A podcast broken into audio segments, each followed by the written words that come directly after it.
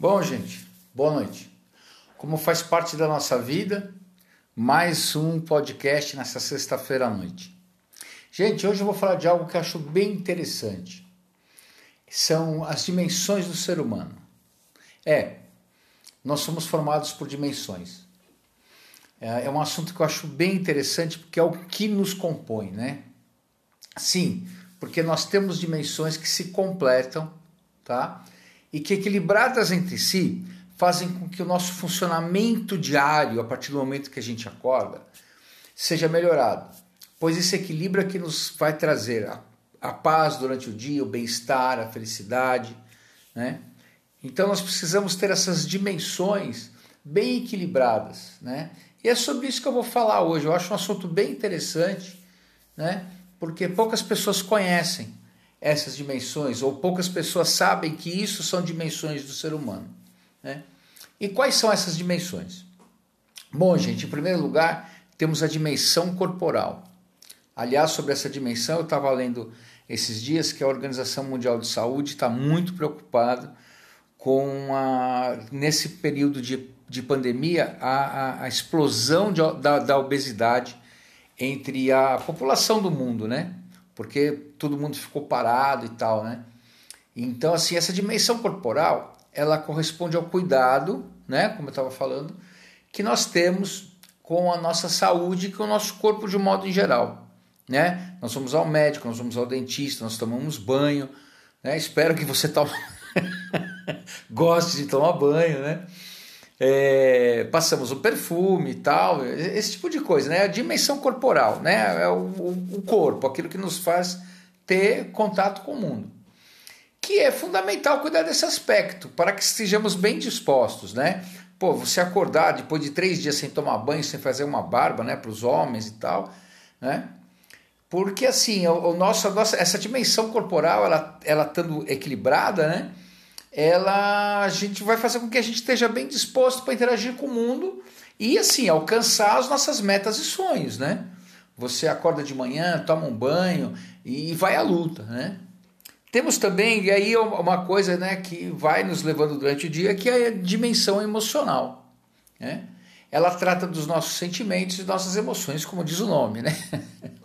Mas eu quero ressaltar que ela que nos impulsiona a valorizar os relacionamentos interpessoais, no trabalho, na família, os laços familiares, o, o, o, nos impulsiona a sermos pessoas cada vez melhores, sermos pessoas que querem é, melhorar é, como pessoa em si, né? melhorar os, a sua postura diante do mundo, diante das situações, diante de tudo que nos mostra durante o dia. Né? Ela vem da dimensão emocional. Há também aquela dimensão que nós chamamos de dimensão intelectual, que é aquela que, além do, do que chamamos de, de, de, conhecimento acadêmico, né, é, ela visa trabalhar a inteligência de um modo geral. Né? É essa que a, que a gente aplica no nosso dia a dia para solucionar os nossos problemas. É a dimensão intelectual a gente pensa, pô, como é que eu vou funcionar isso? Como é que isso vai funcionar? Como é que eu vou falar isso? Como é que eu vou resolver esse problema? Tal. Então, assim, é aquilo que nós, nós levamos no nosso dia a dia, né? E também no nosso dia a dia temos a dimensão ocupacional, né? Que é que aprendemos o valor do trabalho e como ele contribui para a nossa formação dos seres humanos, né? Nós só damos valor àquilo que nos custa. Né? Então, quando você trabalha, que você recebe o seu salário, que você compra algo que você queria, então aquilo está valorizado. Né? Ela contribui para a nossa formação de seres humanos. Nós aprendemos a dar valor às coisas através da dimensão ocupacional. Né? Todos nós precisamos de uma ocupação. Todos nós precisamos, seja ela um trabalho monetizado, né, como um trabalho, um trabalho normal, ou então aquela realizada de forma voluntária. Se você ajuda numa ONG de, de animais, de crianças, né? Ou, ou, e pelo simples prazer da atividade, às vezes. Né? Às vezes você já é uma pessoa aposentada, tal, já, já cumpriu a sua, a sua carreira profissional, né? Então você está ali aproveitando os seus, seus dias, né? ajudando os animais, ajudando as crianças, ajudando uma causa.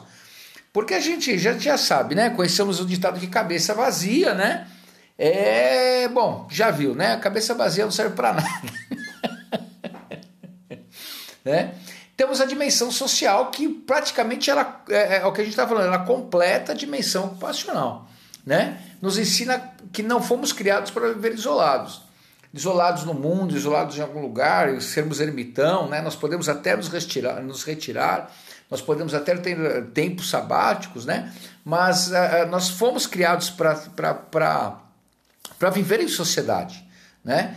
Ninguém, inclusive, ninguém ensina, ninguém aceita o Senhor Jesus como Salvador e vai para uma montanha.